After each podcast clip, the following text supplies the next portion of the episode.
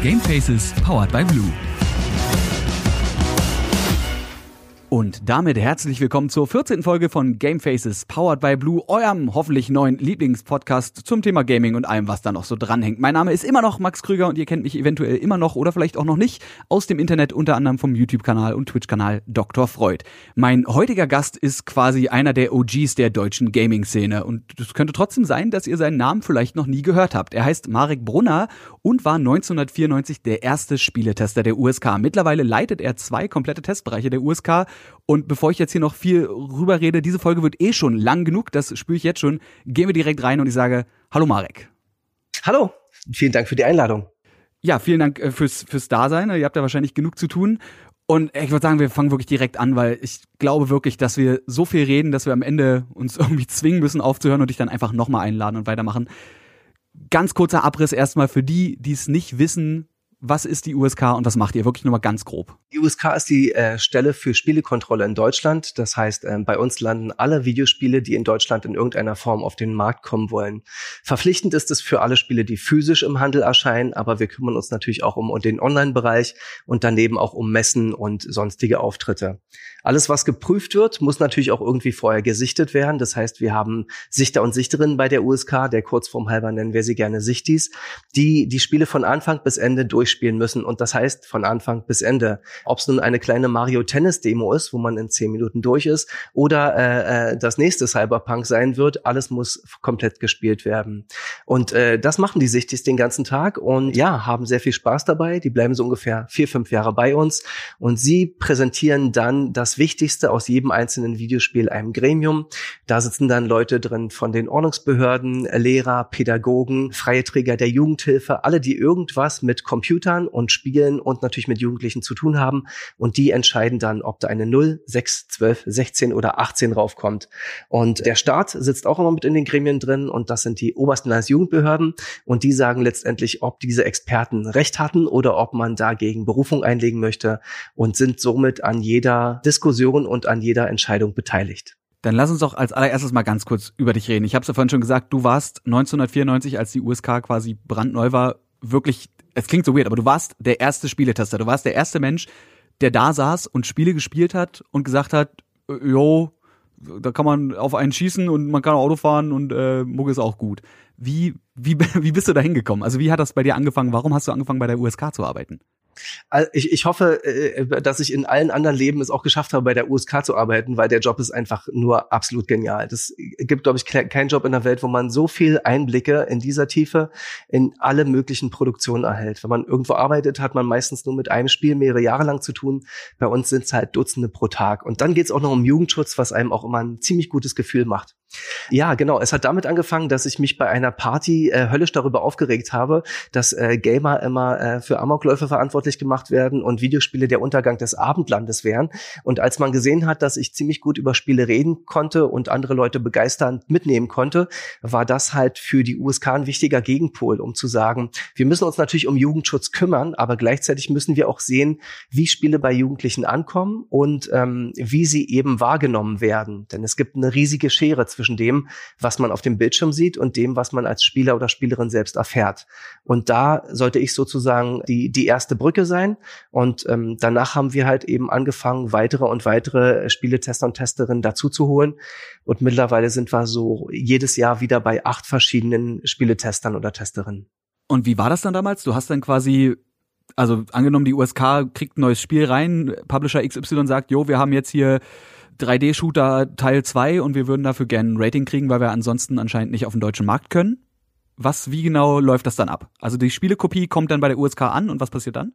Genau, wir sind jetzt ungefähr zwei Monate vom Markteintritt des Spiels und die Firma weiß, sie könnte das Spiel in Deutschland ohne Kennzeichen auf den Markt bringen, aber große Handelsketten würden sich weigern, dieses Spiel anzunehmen. Wenn ein Titel kein Kennzeichen von der USK trägt, dann darf man ihn zwar an Erwachsene verkaufen, aber generell ist es durch den Handel mit vielen Beschränkungen verbunden. Das sind keine Gesetze, die den Verkauf verbieten, aber der Handel sagt sich, das ist uns einfach zu risikoreich einen Titel zu haben, der noch nicht bei der USK vorlag. Für mich war das Leben damals sehr einfach, weil man konnte damals, es waren die 90er Leute, äh, man konnte Spiele einfach so mit nach Hause nehmen. Natürlich nicht von jedem Publisher, aber wir hatten viele sehr entspannte Publisher, die gesagt haben, es ist kein Problem, du musst es nicht in der USK spielen, sondern das kannst du von zu Hause aus zocken. Das waren dann äh, fröhliche Nachmittage und tolle Wochenenden, wenn man also äh, vor Markteintritt schon das ganze gute Zeug spielen konnte. Heute ist es ein bisschen anders. Fast alle Aufgaben der USK finden natürlich in der USK statt. Das ist auch bei Corona immer noch der Fall, weil es einfach nicht anders geht. Wir haben mit so hohen Sicherheiten hier zu tun. Ich kann nicht einfach eine PlayStation 5 nach Karlshorst tragen und dann äh, gucken, ob ich, wie weit ich mit dem DevKit komme. Das geht einfach nicht. Also ihr habt, muss man dazu sagen, ihr habt eure Offices in Berlin Mitte, relativ nah am Alexanderplatz. Genau. Und da habt ihr dann quasi Räume, wo eben sämtliche neue Konsolen und wahrscheinlich eben auch die, hast du ja gerade schon gesagt, die Dev-Kits rumstehen, also die Entwicklerkonsolen, mit denen man eben auch schon unfertige Spiele theoretisch spielen kann, einfach um wahrscheinlich ein bisschen Zeit zu, äh, zu planen, äh, zu sparen. Und dann genau. habt ihr Leute quasi, die bei euch da sitzen im Büro und dann, aber sitzen die da am Schreibtisch und zocken wie so ein ganz normaler Bürojob oder wie läuft das ab? Na, äh, wir haben äh, Schreibtische, wir haben ähm, äh, auch schöne Sitzecken, wo man sich einfach nur in die Couch einkuscheln kann oder wir haben so eine federnden äh, Sessel oder kleine Sitzecke. Je nachdem, wie die Sichter und Sichterinnen eben dieses Spiel spielen wollen, können sie das eben spielen. Wir haben auch Leute, die fangen, fangen bei der Switch DevKit halt im äh, stationären Modus an und wechseln dann irgendwann rüber auf die Couch und spielen in klein weiter. Und manchmal gibt's eben den schönen Fall, dass die Titel vielleicht vielleicht doch schon erschienen sind, dass es offene Betas sind oder bereits erschienene Produkte und dann können sie diese Spiele natürlich auch zu Hause spielen.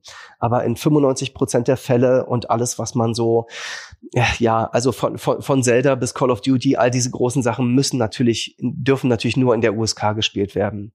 Das ist eine Sicherheitsnummer wahrscheinlich, weil ihr dann zahlreiche NDAs unterschreibt, dass eben nicht schon vorher was geleakt wird. Genau, genau. Nichts darf leaken, nichts darf entführt werden. Wenn uns ein DevKit auf dem Weg kaputt geht, wäre es auch ganz furchtbar.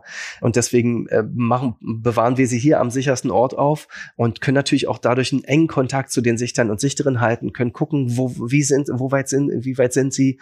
Die Sichter und Sichterinnen spielen aber auch sehr oft übers Wochenende, so dass wir dann am Montag ähm, von ihnen die Infos bekommen. Ja, ich denke, ich bin zu 70 Prozent fertig. Mir fehlt noch die und die Nebengeschichte ist ganz gut.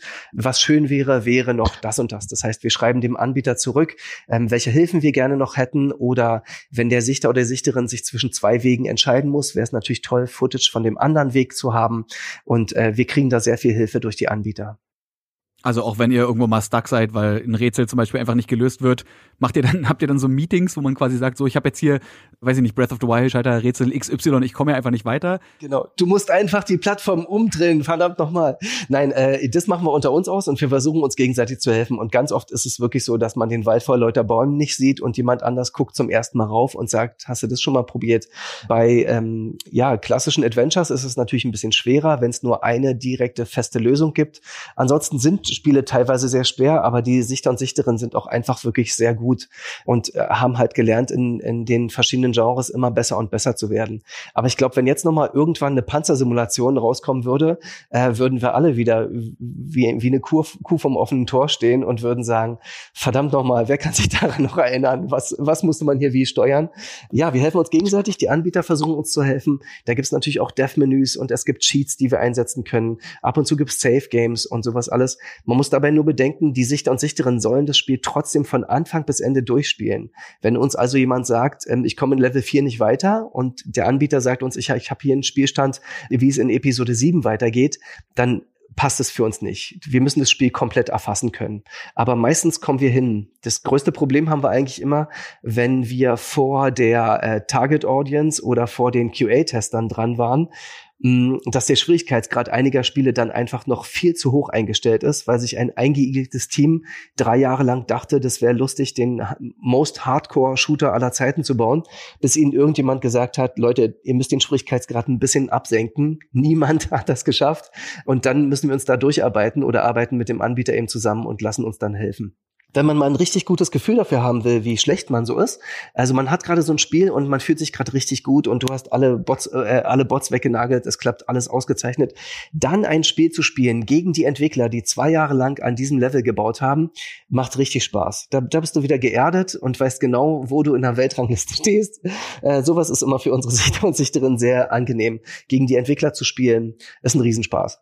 Ich persönlich möchte auch nicht der Sichter sein, der das erste Dark Souls oder Demon Souls getestet hat. Ich glaube, die Person ist einfach bis heute noch nachträglich psychologisch. Auf jeden äh, Fall, äh, das war Paul, der hat sich, der hat sich da äh, sehr darüber gefreut und hat danach auch ähm, äh, alle weiteren Souls-like äh, testen wollen. Die Sichtis bei der USK werden immer mit Spieleserien verheiratet. Das heißt, wenn man Teil 1 oder 2 von Assassin's Creed hatte, dann wäre es schön, wenn der oder diejenige auch Teil 3, 4, 5 macht, damit wir einfach die gesamte Lore an einer Stelle haben, wissen, welche Moves sind drin gewesen, welche Waffen Waffen haben wir schon eventuell gesehen oder welche Easter Eggs tauchen auf. Das macht sich einfach gut, das äh, da drin zu haben. Andererseits wollen wir aber auch verhindern, dass Fachidioten entstehen. Das heißt, jeder muss mal durch ein Souls-like durch. Ähm, natürlich würde sich Paul immer wieder freuen, wenn er die bekommt und andere wären dankbar, wenn sie sie nicht kriegen. Aber wir versuchen das sehr stark zu mischen. Vorhin habe ich euch kurz die, äh, die Wand gezeigt, wo die ganzen Sichtertitel dran stehen, was sich die Sichter als nächstes wünschen. Und darauf ist eben auch zu sehen, einige freuen sich eben über die nächsten kommenden Indie-Games, aber die müssen dann genauso eben auch mal einen Shooter durchspielen oder was anderes. Das ist wie so ein Initiierungsritus quasi. Einmal, einmal so das, das, die, die No-Russian-Mission von, äh, was war das, Modern Warfare durchspielen. genau, aber genau. einmal auch kurz den den, äh, wie heißt der, der Cinder-Dingens-Boss da in Dark Souls besiegen oder zumindest zehn Minuten gegen aushalten, ohne zu weinen. genau. Dann, dann darf man sich, sich die bei der USK nennen. Genau, richtig. So, so ist ungefähr die Mischung. Aber wichtiger als die absoluten Skills sind natürlich für uns, dass die Menschen einfach äh, sozial sehr verträglich sind, dass sie pünktlich sind, dass sie ein gutes Deutsch und Englisch haben und einfach gerne über ihr Hobby reden und viel Spaß am Zocken haben. Denn nur wenig von dem, was wir hier haben, ist halt wirklich Top-10-Material wie viele Spider-Man, Last of Us und Breath of the Wild gibt's denn im Jahr? Ja, dennoch äh, haben wir insgesamt über 2000 Prüftitel von Titeln, von denen Ehrlich? die meisten nicht mal wissen, dass es sie gibt. Und die müssen auch durchgespielt werden. Und da ist natürlich äh, eine gute Mischung dabei, sagen wir es mal so. Ja. Gibt's, gibt's einen Bonus dafür, wenn man sich freiwillig meldet für ein Spiel, wo man vorher schon weiß, das wird der absolute Müll? Ähm, nee, die Sichter und Sichterinnen, die schreiben sehr gerne Verrisse. Die haben richtig viel Spaß dabei, dass sie also nach der neutralen Beschreibung des Gameplays und des Jugendschutzes auch sagen können, dass sich davon einfach nichts überträgt oder wie Hanebüchen etwas ist. Das ist natürlich in Sichtertexten dann etwas abgeschwächt, aber natürlich ist ganz klar, beim Jugendschutz kommt es nicht darauf an, was auf dem Bildschirm zu sehen ist, sondern wie überträgt sich das auf den Handelnden? Wie überträgt sich die Aktion der Spielfigur auf den Spielenden? Und wenn dieser Kanal zum Spieler einfach sehr klein ist, weil das Spiel einfach sehr schlecht ist, dann ist das immer was Gutes in Anführungszeichen für den Jugendschutz. Umso weniger überträgt sich eben und umso weniger Wirkung hat das Spiel. Und Verrisse lassen sich auch so mit der Zeit immer schneller schreiben als die, ähm, äh, die Sachen zu komplexen Titeln. Wir haben Titel wie Last of Us oder Cyberpunk oder andere große Werke. Spec Ops the Line wahrscheinlich. Wo die, wo die, ja, wo die, ähm, wo die Sichter am Anfang sagen, oh, wenn das kommt, will ich das unbedingt haben. Und so nach einem halben Jahr merken sie, sie möchten dieses Spiel vielleicht doch lieber in Ruhe vorm Kamin mit einem Glas Wein, würde man sagen, äh, genießen und nicht unbedingt für den Jugendschutz innerhalb von drei Wochen äh, durchrushen müssen. Das ist natürlich nochmal eine ganz andere Sache. Aber wir haben auch andere Sichter, die spielen halt ähm, ähm, einmal Sekiro durch und freuen sich dann darauf, dass, wenn der erscheint, dass sie es nochmal auf einem anderen Weg durchspielen können. Das äh, Hängt haben wahrscheinlich wir auch immer Hängt immer vom Spiel ab, ne? Wenn es so ein, so ein challenging, äh, challenging Game ist, wie eben so ein Souls-like-Titel, also ein Sekiro fällt ja irgendwie auch so ein bisschen da rein. Ja. Dann ist wahrscheinlich auch die Idee dahinter, dass man sagt, oh, das probiere ich jetzt. Was ist ein bisschen wie ein Speedrun, was ihr macht, ne? Ich meine, ihr probiert nicht schnell durchzukommen, aber da ja. äh, die Sichter ja alle oder die Sichtis ja alle ehrenamtlich bei euch sind, hattest du ja vorhin erzählt, mhm. ähm, will man natürlich trotzdem auch in möglichst wenig Zeit da durchkommen, weil es ja eine ja, aber dennoch ist ja ihre Grundaufgabe, dass sie alles gesehen haben müssen. Etwas, was in der Version drin war und was die Sichter dem Gremium nicht gezeigt hätten, würde auf die Sichter und Sichterin zurückfallen. Das ist Gott sei Dank noch nie passiert, weil ich meine, wir kriegen 140 Bewerbungen und davon nehme ich zwei oder drei Leute. Das sind einfach schon die besten, die wir wirklich finden können. Und ja, äh, es gibt auch für dieses Ehrenamt eben über 100 Euro pro Titel, so dass sie insgesamt einfach doch gut genug hier arbeiten und leben können und trotzdem wissen, dass sie ihren Job bis zum Ende bringen müssen. Der Vorteil ist auch, wenn jemand gerade Cyberpunk durchgespielt hat, dann lassen wir ihn die nächsten drei Wochen in Ruhe und er kriegt nur noch ein süßes Wimmelbild, Sportspiel oder ein Arcade Racer nach dem anderen. Wir versuchen also eine gewisse Balance zwischen Einsichtern und sich drin aufzubauen, so dass man die ganze Zeit immer wieder den durchschnittlichen Workload sozusagen hat ich stelle mir auch gerade vor, dass das ja auch psychisch bestimmt irgendwas mit einem macht. Gerade, also ich meine natürlich, man kann zum Beispiel ein Spiel wie jetzt The Last of Us 2 spielen und äh, mich persönlich hat's schon irgendwie berührt. Ne? Es ist die Story, ich finde die, fand die sehr gut geschrieben.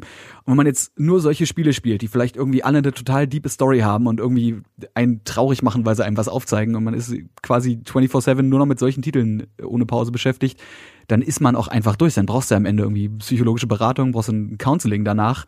Ich glaube, da ist ganz gut, wenn es dann eben doch mal Mario Kart oder irgendein irgendein Arcade Racer ist oder irgendein Auf jeden Fall. Deswegen überall in der USK schöne bunte Charaktere aufgestellt. Viel Animal Crossing zum glücklich machen liegt überall rum. Das versuchen wir schon zu machen. Und es ist ja wirklich so. Nur drei Prozent der Titel, die in Deutschland erscheinen, sind eben 18er Titel. Der Rest befindet sich eben darunter. Und mm, ich glaube, knapp über die Hälfte ist USK 0. Das heißt, es ist genug Zeug zum Ablenken da und äh, wieder gut ähm, gemischt zu sein.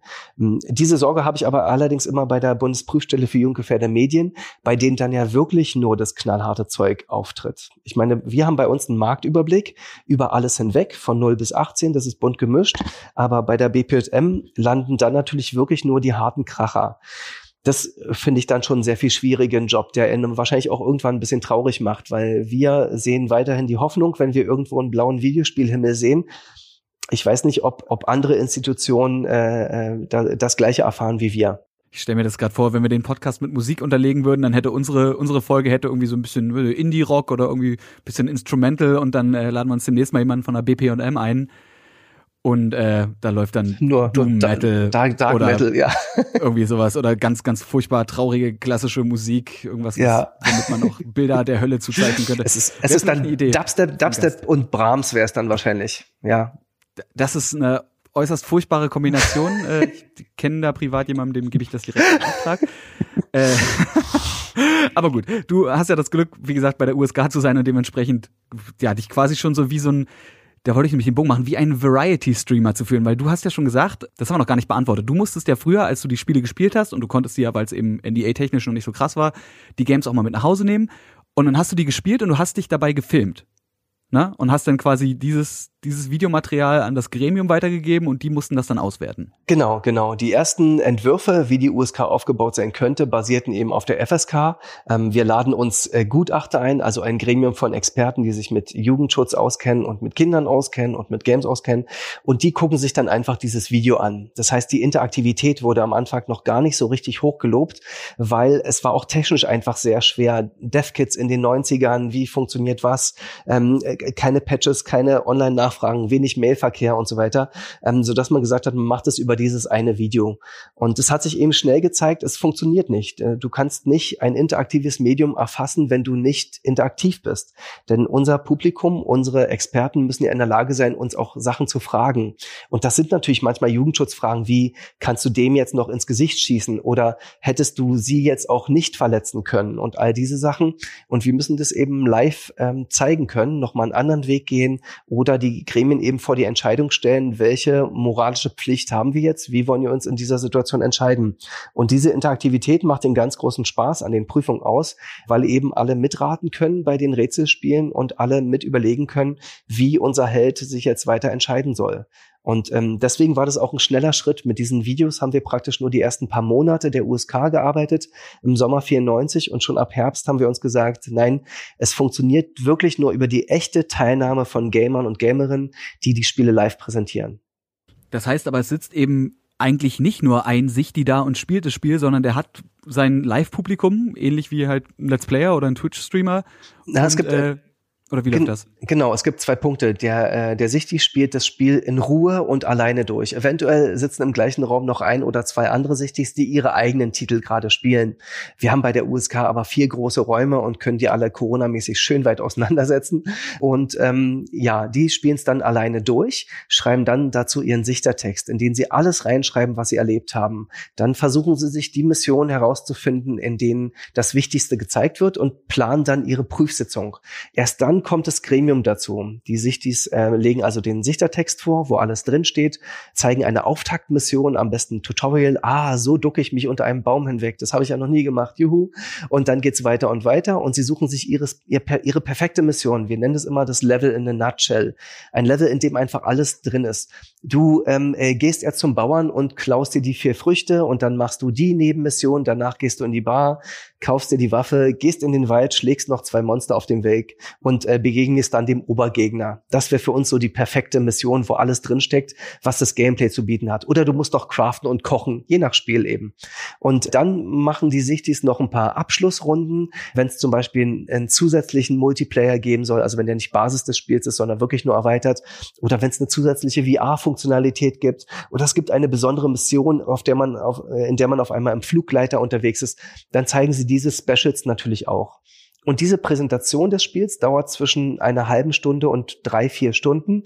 Titel wie ähm, Assassin's Creed Valhalla oder Cyberpunk lassen sich eben nicht in einer halben Stunde erfassen, sondern wir greifen uns das Wichtigste, das Größte, das Relevanteste aus und greifen dann ähm, auf all diese Elemente zurück, so dass wir glauben, das Spiel gut präsentieren zu können. Und diese Live-Präsentation dauert dann eben teilweise drei oder vier Stunden. Also es ist erst immer das Testen, was der sich die alleine macht und dann die Präsentation, die vor einem Gremium erfolgt. Okay. Und wie würde das jetzt funktionieren, wenn du ein Multiplayer-Game hast? Hast du dann trotzdem einen Hauptsichti und der holt sich dann zwei, drei Mitspieler-Sichtis dazu? Oder dürfen dann schreiben bei einem Multiplayer-Titel alle was dazu. ähm, ja, wir holen uns dann weitere dazu. Die werden auch dann immer natürlich für ihre Arbeit mitbezahlt. Und äh, zum Beispiel Koop-Spiele, wenn du A Way Out hast, dann macht es keinen Sinn, das Ding einem sich dazu übergeben, sondern es ist einfach ein auf Kooperation angelegtes Zweispielerspiel. Storybasiert und das muss eben von zweien durchgespielt werden. Und dann gibt's eine Partnerpräsentation. Dann sitzen beide im Raum und spielen das Spiel halt parallel. Und wichtig ist auch bei den Sichtis, dass sie immer wieder so tun sollten, als ob sie dieses Spiel zum ersten Mal spielen. Ähm, ist ein großes Problem, wenn man äh, Bayonetta halt durchgespielt hat und man geht danach noch mal ins erste Level, dann rauscht man da so blitzschnell vorbei, dass erstmalige Zuschauer einfach den Content gar nicht mitbekommen. Das heißt, die Sichter müssen sich wieder erden, sie müssen ein bisschen runterkommen, sie, sie sollen sterben, sagen wir ihnen immer wieder. Ihre Spielfiguren natürlich nur logisch, ähm, so dass sie einfach einen viel menschlicheren Eindruck erwecken. Wenn jemand 50 Stunden gespielt hat und er fängt nochmal am Tutorial an, dann kann es einfach sehr übermächtig wirken. Oder wenn jemand weiß schon, wie alle Spielaufgaben zu lösen sind.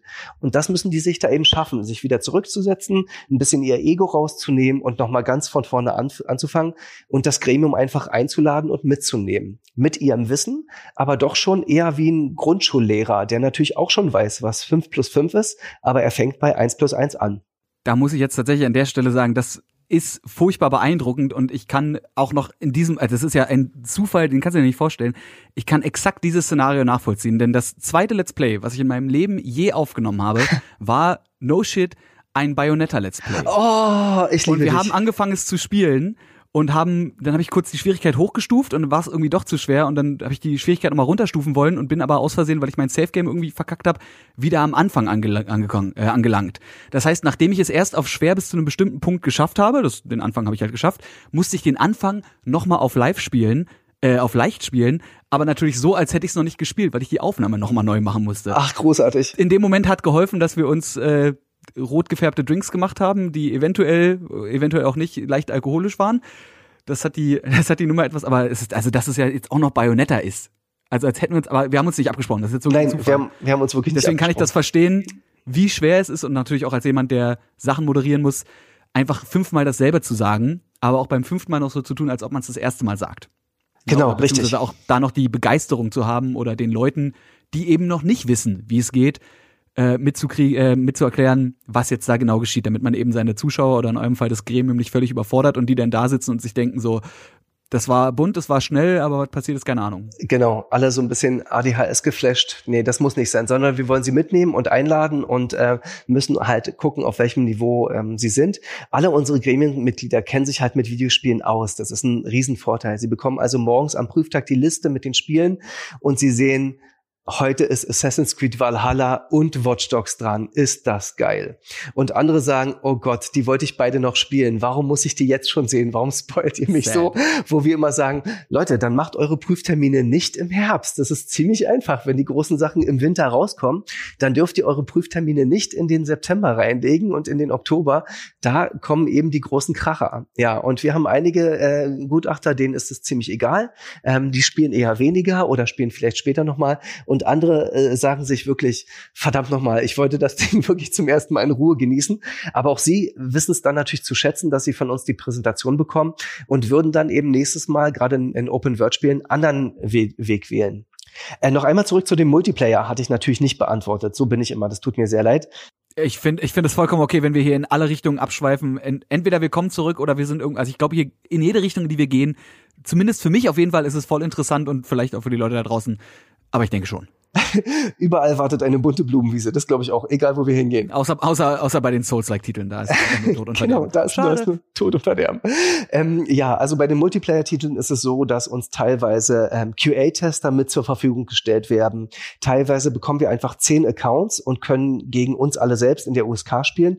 Neben den USK-Testern und den äh, Mitarbeitern im Testbereich haben wir auch noch den Online-Bereich, äh, wo wir auch viele Gamer dabei haben, die einfach dann mit einsteigen könnten und live mitspielen könnten um sozusagen als unsere Gegner dazustehen.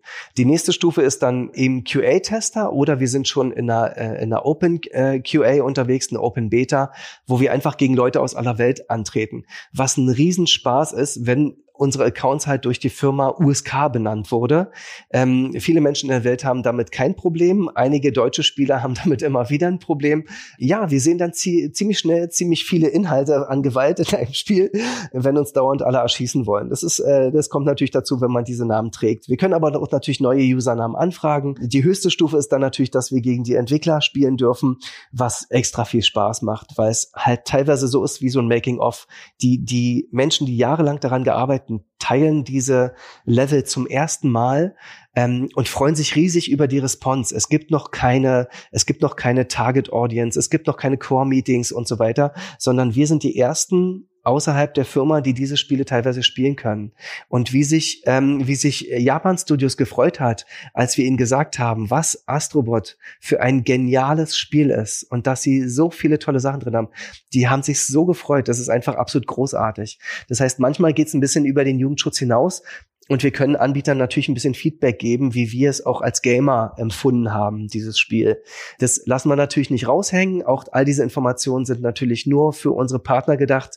Äh, die USK wird niemals Werbung machen für irgendein äh, eigenes Spiel oder ein separates Spiel. Und äh, wir wollen auch nicht rausgehen und sagen, das ist eine 16 und das ist ein richtig geiles Spiel. Aber ja, die, die Gamer sind eben trotzdem noch in uns und die Firmen wissen das und wissen natürlich auch unsere Expertise von der Gaming-Seite her sehr zu schätzen einschätzen. Aber das ist ja eigentlich gerade das Gute dran, weil wenn du, du sagtest es gerade eben schon, wenn man USK im Namen hat in einem Multiplayer-Shooter, dann hat man ja, aus Prinzip gleichzeitig irgendwie, ne, hat man hast du drei Kopfschüsse. Kopf. Ja. ja. Hm. Äh, und dabei ist ja euer Job eigentlich ein sehr löblicher, weil ihr, ihr seid ja nicht die Spaßverderber. Das ist ja das, wie es immer so ein bisschen rüberkommt. Die USK sind die Spielverderber, die mir sagen, öh, du darfst das Spiel nicht spielen, weil du bist halt erst 15 und du darfst das Spiel erst mit 16 spielen und Papa kauft sie halt auch nicht oder Mama, weil da eben die böse, böse USK hat da so ein 16er-Stempel draufgeklatscht. Was fällt denen eigentlich ein? Aber wie gesagt, euer, euer Job ist der Jugendschutz und ihr guckt ja mit einem mit einem nicht neutralen, aber eigentlich mit einem Pro Gamer, also nicht Pro im Sinne von Professional, sondern für ja. Gamer. Ihr seid ja, wie du es gerade eben jetzt schon wirklich auch mehrfach unter Beweis gestellt hast, ihr seid ja alle irgendwie sehr, sehr game-affin, beziehungsweise einfach krasse Gaming-Nerds, kann man ja so sagen, wie es ist. Auf jeden Fall, aber das betrifft halt nur die Sichter und Sichterin. Ähm, die Gremien müssen natürlich weiterhin äh, ähm, dem Jugendschutz frönen und das ist auch die Aufgabe der USK. Das ist halt immer klar. Wir sind nicht, nicht pro Gamer und gegen Gamer, sondern wir sind einfach für Jugendschutz und für die Eltern da, um denen, die einen schnellen Blick einfach auf ein Cover werfen wollen und eine schnelle Info haben wollen, äh, eine Entscheidungshilfe zu bieten. Und es ist ja wirklich nur eine Entscheidungshilfe. Zwar steht Jugendschutz im Gesetz und sogar im Grundgesetz drin, aber natürlich ist es sehr wichtig, dass man auch weiß, Eltern haben ein Erziehungsprivileg. Die Berliner USK darf nicht entscheiden, wer was spielt oder nicht, sondern die Eltern haben das Privileg zu entscheiden, dieses GTA gönne ich meinem 14-Jährigen schon. Oder mein Kind hat alle Harry Potter Bücher schon gelesen, das Spiel ist aber erst ab 12, er ist 10, ich lasse es ihn trotzdem spielen. Und äh, das finde ich sehr wichtig daran. Ähm, das ist schon eine gesetzliche Bindung, die dadurch erfolgt, dass eben in der Öffentlichkeit diese Spiele nicht an Kinder und Jugendliche verkauft werden können. Das ist ganz klar. Kein Elfjähriger darf alleine in den Laden gehen und sich GTA kaufen. Total logisch. Aber die Eltern, die ihr Kind besser können, können darüber hinweggehen und sagen, ich lasse es meinen Sohn trotzdem spielen oder meine Tochter. Das findet seine Grenzen natürlich bei strafrechtsrelevanten Inhalten und so weiter, müssen wir nicht drüber reden. Aber Eltern kennen einfach ihre Kinder viel besser, können ähm, in einigen Sachen sich eben äh, ja ihre eigene Meinung bilden und sozusagen die äh, gesetzliche Bindung der USK anerkennen, äh, aber sich selbst ihren eigenen Reim auf das Spiel machen. Und jetzt ist es ja auch so, ähm, die, ähm, die, die nächste Elterngeneration wird wieder eine sein, die sehr viel stärker mit Spielen aufgewachsen ist. Wir merken jetzt schon Veränderungen in der Zusammensetzung bei den Fragen, die wir bekommen oder bei Elternabenden, dass die das ist so die erste Gamer-Generation, die sozusagen erwachsen geworden ist und trotzdem Gamer geblieben ist. Das haben die Kinder aus den 70er Jahren noch nicht so richtig geschafft, abgesehen von einem sehr hochverehrten Journalisten und anderen YouTubern, die es geschafft haben. Aber irgendwie ist das jetzt so langsam die Grenze, wo man sagt, die Eltern, die jetzt 30, 40 sind, sind eben die, die wirklich dabei geblieben sind und äh, ähm, äh, diesen Spaß nie verloren haben. Und äh, ja, das merken wir an den Fragen, die wir bekommen. Das merken, wir an der Interaktion mit den Kindern, äh, die stattfindet. Aber natürlich haben wir weiterhin auch ähm, sehr viele traurige Kinder, gerade auf einer Gamescom, die uns sagen, all meine Freunde sind zwölf und dürfen dahin und ich bin elf und ich habe nächste Woche Geburtstag und ich darf nicht ähm, in diesen Bereich rein. Und das ist halt immer extrem unlucky timing. traurig. Das ist wirklich unlucky timing, ja. Und ähm, es ist es ist extrem schade, aber äh, so ist der Jugendschutz. Ähm, wir haben ein paar Mal mit Verschiebungen gearbeitet. Machen wir es einen Monat mehr, einen Monat weniger, lässt sich das mit den Ordnungsämtern verhandeln. Ja, ließ sich verhandeln, führte uns zum nächsten Problem ja, na, wenn ihr einen Monat zulasst und mein Kind ist ein Monat und zwei Tage, warum geht das dann jetzt nicht mehr? Also du verschiebst einfach nur das Problem auf die äh, auf die äh, Septemberkinder, von den Augustkindern auf die Septemberkinder und ähm, damit ist das Problem halt nicht gelöst und deswegen haben wir danach wieder gesagt, knallhart, es zählt der Stichtag der Geburt und das ist dann eben auch so. Ja, und auf der Gamescom gibt's ja noch viel mehr zu sehen. Es sind immer äh, äh, tolle Streamer da und so weiter und so weiter. Das bringt mich tatsächlich noch zu einer anderen Frage. Du hast nämlich vorhin, als wir, also wir haben vorhin eine virtuelle Fuhr, äh, eine virtuelle Tour, eine Führung noch bekommen durch die USK. Ich war auch schon mal da, deswegen hat es mich gefreut, nochmal ins Archiv reinzugucken.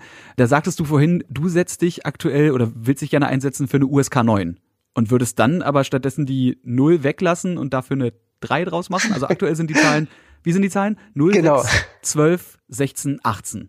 Genau, richtig. 0, 6, 12, 16, 18. Bei der 0 fällt uns schon sehr schnell auf, was, was sollte ab 0 sein? Also äh, nichts. Punkt. Gar nichts sollte, nichts Digitales sollte ab Null sein, außer vielleicht ein Digitalthermometer. Ja, das ist das Einzige, was ich noch zulassen würde. Aber Videospiele ab Null müssen einfach nicht sein. Auch gerade, weil es durch den USK-Stempel so aussieht wie, äh, Videospiele ab Null zu spielen, ist total okay. Wir empfehlen euch das. Ja, diese, dieser alte Gedanke der Empfehlung, das, dieses Wort benutzen wir seit 2003 nicht mehr. Und trotzdem ist es noch so tief in den Menschen verankert, dass es sich um eine Altersempfehlung handelt. Nein, es ist eine gesetzliche Freigabe. Ja, wir, wir stellen uns hier nicht hin und sagen, FIFA Manager ist super ab null Jahren zu spielen. Nein, es ist keine pädagogische Empfehlung, sondern es wird dem Kind nicht schaden nehmen wir damit an. Da finde ich die drei einfach den viel besseren Einstiegswert. PEGI, unsere europäischen Partner, haben auch die drei und wenn die Amerikaner, die SAB sagen E for everyone, dann meinen sie damit nicht jeden, sondern jeden, der spielen sollte. Diese Null ist einfach sehr hart. Die Sechs ist dann fantastisch, weil es das Einstiegsalter in die Schule ist. Man kommt ein bisschen mehr mit Action voran und hat so ein bisschen ähm, Spaß am Ausprobieren von Comicspielen. Alles wird ein bisschen hektischer. Und dann kommt aber in dieser Kindheit, die ja eigentlich wirklich äh, bis zur zwölf schon ziemlich wichtig ist und ziemlich chaotisch ist, kommt nichts dazwischen. Wir haben keine neuen, die dazwischen uns sehr gut tun würde. Die Gremien sagen sehr oft, dieser Titel ist für mich nur eine zwölf, weil es keine sechs mehr ist. Und das ist natürlich hart, dass wir ähm, vom Jugendschutz immer die unterste Altersgruppe sehen müssen. Wir müssen immer die Gefährdetsten äh, sehen und das ist immer die unterste Altersgruppe.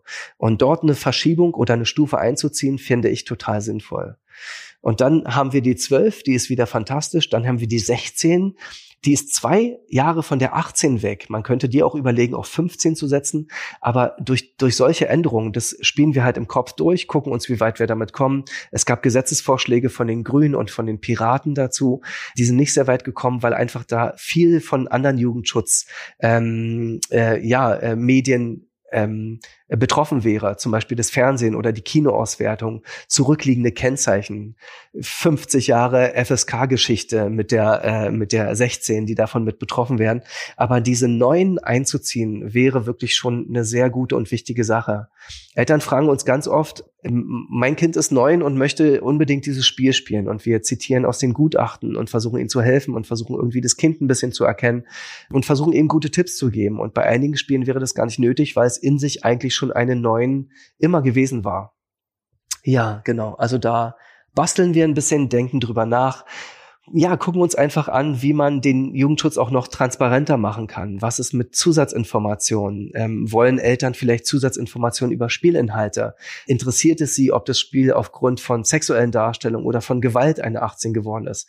Oder sind sie an In-App-Käufen, Werbung, Lootboxen, Standortweitergabe und sonst was interessiert? Weil das sind alles Sachen, die von den USK-Kennzeichen noch nicht erfasst werden. Das macht die ESRB ja zum Beispiel, oder? Da steht ja dann immer, äh, weiß ich nicht, äh, Rated R14 und darunter steht dann Comic Violence, Use of Tobacco, Genau. Sexual Actions oder sowas. Genau, richtig. Äh, Peggy macht das auch. Das heißt, unsere beiden großen Schwestern und Brüder machen das ähm, auch. Wir haben es für die USK einmal ausgewertet und einfach 95 Prozent aller Inhalte würden einfach nur aufgrund von Gewalt dieses hohe Rating bekommen. Wenn ein Spiel äh, Schimpfwörter enthält und Alkohol und äh, ähm, Rassendiskriminierung, dann wird es auf jeden Fall GTA sein und auch noch Gewalt enthalten. Das ist einfach dann klar. Das heißt, Gewalt ist einfach immer der große springende Faktor der ziemlich viel überschattet. Es hat auch bei der USK sehr lange die Diskussion um andere Spielinhalte überschattet, äh, zum Beispiel Rollenbilder in Videospielen absolut irres Thema, gerade mit der letzten Welle, die ja die Vita losgetragen, losgetragen hat, losgetreten hat und die dann aber durch den Nintendo Switch weiterging, war es einfach so, dass wir sehr viel mehr Hentai-Inhalte, semi-porno, pornografische Inhalte bekommen haben. Minderjährige in Posendarstellung waren ein sehr großes Thema der letzten Jahre, das wir immer wieder behandeln mussten. Und da kamen viele neue Inhalte auch dazu, wo es eben darum ging, was lernen 16-Jährige, wenn sie diese äh, Frauen- und Mädchencharaktere eben sehen? Ist das jugendschutzrelevant? Ist das schon Strafrecht? All das musste halt äh, neu ausgewickelt werden. Und das nächste große Thema ähm, sind jetzt eben diese interaktiven Elemente. Also Eltern fragen sich immer online, ist mein Kind sicher und ist meine Geldbörse sicher? Das sind immer die beiden großen Fragen, die wir bekommen. Gibt es In-App-Käufe? Gibt es versteckte Werbung? Wird mein Kind äh, zur ewigen Rückkehr zu diesem Spiel angehalten? Natürlich wissen wir, Spiele sollen einfach Spaß machen und natürlich sollen sie fesseln. Wir nutzen Medien ja, weil sie uns verändern, weil sie uns gefallen, weil es Spaß macht, mit ihnen zu spielen. Das heißt, dass Medien eine Wirkung haben, ist ganz logisch und ganz klar. Aber welche psychologischen Tricks nutzen Entwickler, um diese Wirkung zu verstärken? Gehen sie dabei gezielt auf Kinder und Jugendliche? Das ist natürlich für uns gerade ein ganz wesentliches Thema ist ja auch eigentlich mehr oder weniger nur ein offenes Geheimnis, dass es manche Spieleentwickler bzw. Entwickler, Entwicklerstudios gibt, die gezielt mit Leuten zusammenarbeiten, die eben Suchtberater waren ja. und die eben dann aber auf der anderen Seite auch sagen können, okay, wie kann man denn jemanden triggern, immer wieder weiterspielen zu wollen? Wie kann man denn jemanden triggern, nach fünf Stunden nicht zu sagen, so, jetzt habe ich fünf Stunden gespielt, reicht, sondern zu sagen, oh, ich will aber noch mal acht Stunden und ich denke den ganzen Tag eigentlich an nichts anderes, als wie kann ich meinen Charakter aufleveln, wie kann ich die Story weitermachen, äh, na, das also Genau, und, und, die, und die nächste Möhre hinzuhalten und die nächste Belohnung und hast du toll gemacht und super und weiter. Oder äh, Push-Nachrichten, äh, dein Dorf vermisst dich, deine Leute brauchen dich, äh, geh sofort online oder wir töten diesen Hasen. Ja, also all diese Sachen funktionieren ja einfach wirklich genauso, um die Leute auch von außen immer wieder ins Spiel zu bringen. Früher war das in Spielen immer nur eine Stimme, die man in seinem Kopf hatte. Ich muss zurück Civilization spielen, ich muss die Babylonier noch besiegen. Das hatte man einfach nur in seinem Kopf. Jetzt hat man es halt in seinem Handy, das einem alle zehn Minuten sagt, komm jetzt online, wir haben 50 Prozent Rabatt. Also das ist, wir würden sowas niemals in unserem Briefkasten los, äh, äh zulassen, dass sowas losgeht, aber im Handy findet es halt statt. Und Eltern auch ein bisschen mehr mit dazu zu bringen und sie nicht, nicht nur einfach mit einem Kennzeichen abzuspeisen, sondern eben auch zu sagen, diese und diese und diese Inhalte sind Bestandteil dieses Spiels. Und darauf solltet ihr achten. Das ist nicht mehr nur Jugendschutz, sondern teilweise auch ein bisschen Verbraucherschutz, teilweise ist auch Datenschutz. Aber wir merken immer wieder, dass viele Menschen erwarten, dass die USK das leistet, dass ähm, äh, sie gerne einen One-Stop-Shop hätten, dass in den USK-Angaben einfach alles drinsteckt weil man uns einfach vertraut, dass wir es erkennen könnten. Und die Spiele sind ja eh vor Markteintritt bei uns. Wo sollen sie denn sonst hin? Und deswegen, dass wir nicht auch diese Zusatzinformationen mitbieten könnten. Aber könnte man das nicht theoretisch machen, dass ihr so ein bisschen also vielleicht nicht auf die Packung drauf, aber ich mittlerweile mit einem QR-Code oder sowas geht sehr easy, dass ihr das, was ihr in dem Gremium besprecht oder entscheidet, das nochmal runtergebrochen aufzuschreiben und dann quasi nehmen. Also ihr habt dann einmal nur den, den Stempel USK 16, dann kann man sich schon ungefähr denken, was man will. Ja. Was es, ja. was es bedeutet. Und dann habt ihr danach den Link auf eine Website, wo nochmal zumindest so die wichtigsten Punkte aufgeschrieben sind, weil die besprecht ihr ja eh. Es ist ja nicht so, dass ihr einfach sagt, okay, so und so, jetzt kommt da eine 16 drauf, sondern ihr habt die Punkte ja theoretisch. Ja, wir haben die Punkte und äh, daraus entsteht auch immer ein Gutachten. Das ist ein Expertenpapier, was eben unsere Psychologen geschrieben haben, die dann eben sagen, was wird erwartet, was passiert, was könnte mit krisengeschüttelten Kindern und Jugendlichen passieren, die dieses Spiel spielen. Ja, also welche Wirkungsvermutung gibt es? Und die wird halt aufgeschrieben und wird dem Anbieter auch zur Verfügung gestellt und lagert natürlich auch bei uns, dass wir uns auch mit anderen Selbstkontrollen und anderen Jugendschutzinstitutionen absprechen können. Aber Natürlich sind die anderen Faktoren ein ganz neues Feld. Wenn man sagt, ähm, es ist Chat im Spiel enthalten und man macht daraus jetzt einen Jugendschutzfaktor, dann kann man natürlich sagen, ja, aber wird dieser Chat moderiert? Wie häufig wird er moderiert? Gibt es Alarmsysteme? Gibt es Blocksysteme? Und so weiter und so weiter. Oder man könnte sagen, in diesem Spiel ist Werbung enthalten. Ja, aber ist die Werbung noch da, wenn ich, wenn ich mein WLAN ausschalte? Bei diesem Spiel ist es möglich, dass Kinder In-App-Käufe tätigen. Ab wann sollte ein solches Spiel sein? Und die Eltern sagen, ja, aber ich werde auf dem Kinderhandy keine äh, Kreditkarte hinterlegen. Also die Eltern noch ein bisschen, nicht mehr nur eben mit einer Zahl abzuspeisen, sondern ihnen einfach noch mehr Infos mitzugeben und ihnen zu sagen, auf diese Punkte müsst ihr, liebe Eltern, auch selbst achten, denn sonst würde auf jedem Spiel, was eine Online-Anbindung hat, einfach äh, eine USK 16 drauf sein. Und dann würde alles, was wir in den letzten 25 Jahren in der USK gemacht haben, würde halt für den Arsch sein, weil wir überall nur noch die 16er Kennzeichen hätten und keiner würde mehr sehen, warum hat es dieses Kennzeichen. Deswegen sind wir ein großer Freund von zusätzlichen Deskriptoren, die den Eltern auch wirklich weiterhelfen. Also ihr habt dahingehend quasi eine, eine kleine Missionierungsarbeit, auch einfach was so Aufklärungen für Eltern gibt, die sich ja, ich meine, weil es sind ja, es ist, glaube ich, auch nicht mehr ganz so schlimm wie früher, dass man als Elternteil sagt, ja, Sohnemann, Töchterlein spielt halt irgend so ein Spiel und da passiert das und das, keine Ahnung, ist mir egal. Genau, richtig. Bei einem Buch nee, würdest du doch vorbei. auch gucken, was drin steht. Natürlich, ja, aber ähm, irgendwie haben Bücher immer einen sehr viel besseren Status. Bücher sind ja auch keiner Altersfreigabe unterlegen. Ich weiß nicht, ob ein Zehnjähriger in den Laden gehen kann und sich American Psycho kaufen kann, keine Ahnung. Aber generell haben Bücher keine Altersfreigaben. Das ist äh, vielleicht auch im Manga-Bereich äh, noch was anderes. Das kann durchaus sein. Ja, wahrscheinlich bei, Gra aber ist ja auch grafisch. Also ein Manga ist ja was anderes als ein reines Textbuch. Genau, genau, richtig. Aber ich, ich, ich weiß nicht. Ja, also, also mein Sohn äh, hin losschicken und äh, Fifty Shades of Grey, weiß ich nicht, ob er es kriegen würde. Keine Ahnung. Aber wahrscheinlich auch nur, wenn der Verkäufer oder die Verkäuferin dann in dem Moment sagt, du Kleiner, ich glaube, das ist nichts für dich. Also wenn genau, da einer steht, richtig. der der, äh, weiß ich nicht, am Ende seiner 40-Stunden-Woche ist und einfach keinen Bock mehr hat. Ja. Also das ist, glaube ich, das hängt dann von der Person ab, die am Laden steht. Total. und und diese und diese zwei Sachen, also ja, aber diese Person am Laden ist halt auch zum Beispiel bei Innerkäufen total wichtig. Man kann problemlos Tausende von Euro in, in äh, Federn, Diamanten, Kristalle oder sonst was stecken, es in eine Zwischenwährung umwandeln. Das ist gar kein Problem. Ich, ich glaube nicht, dass du als Achtjähriger es schaffen würdest, mit 500 Überraschungseiern aus dem Edeka rauszumarschieren.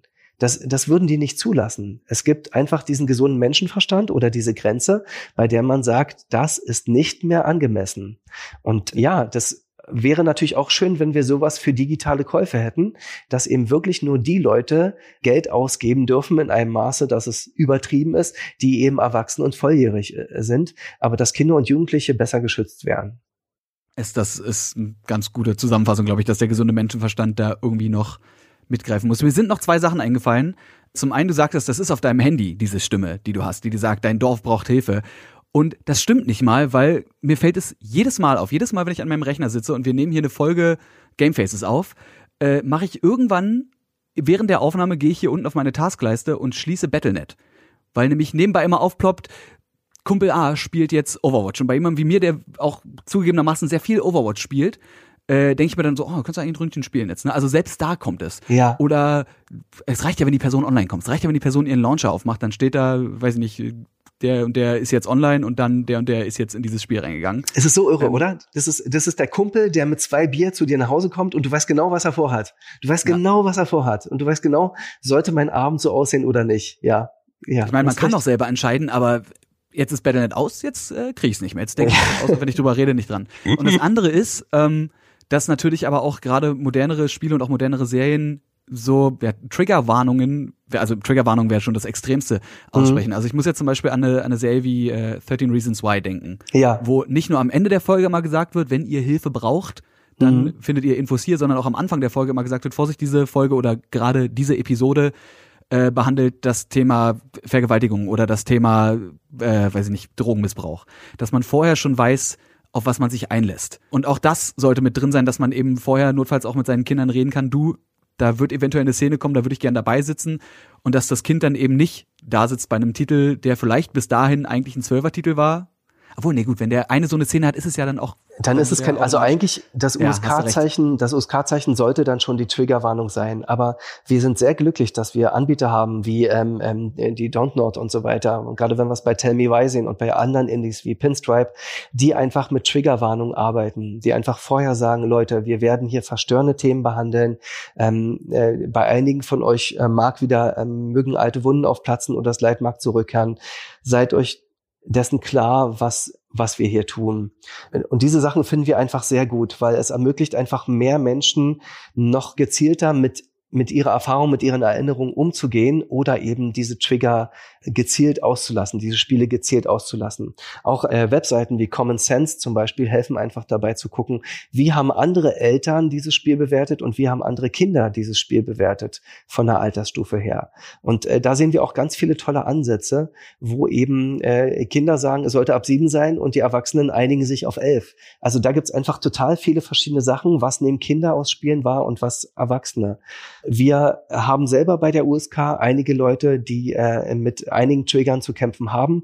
Auch da versuchen wir natürlich immer, sie vor diesen Spielen zu schützen. Ab und zu haben wir es allerdings, dass sie sagen, sie glauben, dass sich diese Firma diesem Thema so gut nähert, dass sie es auf jeden Fall spielen wollen.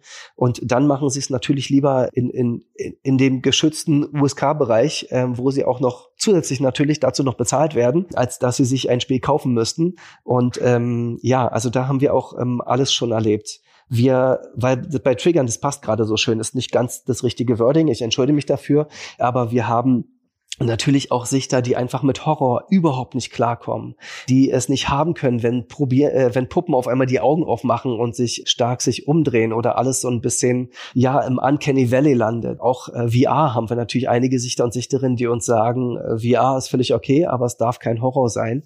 Und die zwingen natürlich auch nicht zu diesen Spielen. Das heißt, die ähm, dass USK-Sichter und Sichterinnen die Titel übernehmen, ist immer absolut freiwillig. Sie können jederzeit sagen Nein.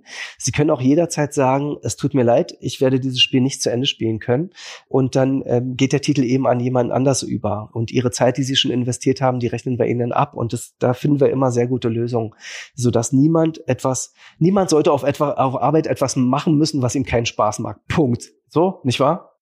Ich finde, das ist super. Ich finde auch gut, dass ihr natürlich, es ist, also klar, es ist auf der einen Seite gut, wenn man sagt, wenn jemand sei es eine Phobie hat oder eben persönliche Erfahrungen in der Vergangenheit gemacht hat, die eben durch so einen Trigger wieder aufbereitet, nicht aufbereitet, äh, aufgerissen werden könnten, dass man die davor schützt, dass die aber andererseits auch bei euch die Möglichkeit haben zu sagen, ich möchte mich dem entweder stellen, das ist natürlich dann eine persönliche Entscheidung, oder eben ich habe Vertrauen in, gerade natürlich Indie, äh, Indie-Entwickler sind da, glaube ich, einfach noch ein bisschen mehr sensitive als die großen Entwickler, die sind da noch nicht so blind, dass man da sagt, ich möchte als jemand, der das wirklich auch versteht, weil ich die Erfahrung gemacht habe, was auch immer, ich möchte gucken, wie es ist, weil ich kann am ehesten sagen, würde es was triggern, weil jemand, der in seiner Vergangenheit ja, dem, dem nie irgendwas Schlimmes passiert ist, der kann nicht sagen, das lässt mich kalt oder das nimmt mich jetzt voll mit. Also kann er auch, aber oder kann sie auch.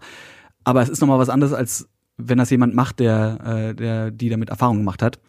Dementsprechend ist es gut, dass ihr da quasi so offen seid, dass ihr beide Richtungen ja nicht nicht anbietet, eher angeboten bekommt von euren Sichtis, die dann sagen, möchte ich nicht, weil habe ich Angst vor oder würde ich gern probieren, weil kann ich gut bei, kann ich gut beurteilen richtig. Also uns ist auch diese Mischung einfach sehr wichtig, ihnen zu sagen, äh, alle Freiheiten und wenn du dich ransetzt und du merkst, es klappt nicht, dann ist es halt dann auch wieder weg. Und es gibt auch da kein Nachspiel und kein böses Blut und wir machen keine Liste und sonst was, sondern wir mischen dann einfach weiter durch und freuen einfach, dass diese Leute einfach teilweise drei, vier, fünf Jahre und wenn sie hier festarbeiten, zehn, 15, 20 Jahre mit uns zusammenarbeiten. Das ist einfach großartig, was da gewachsen ist.